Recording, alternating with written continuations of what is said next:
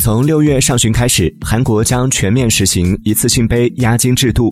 届时，在咖啡厅，如果顾客购买一次性杯装咖啡外带，需额外支付三百韩元（约合一点五六元人民币）的押金。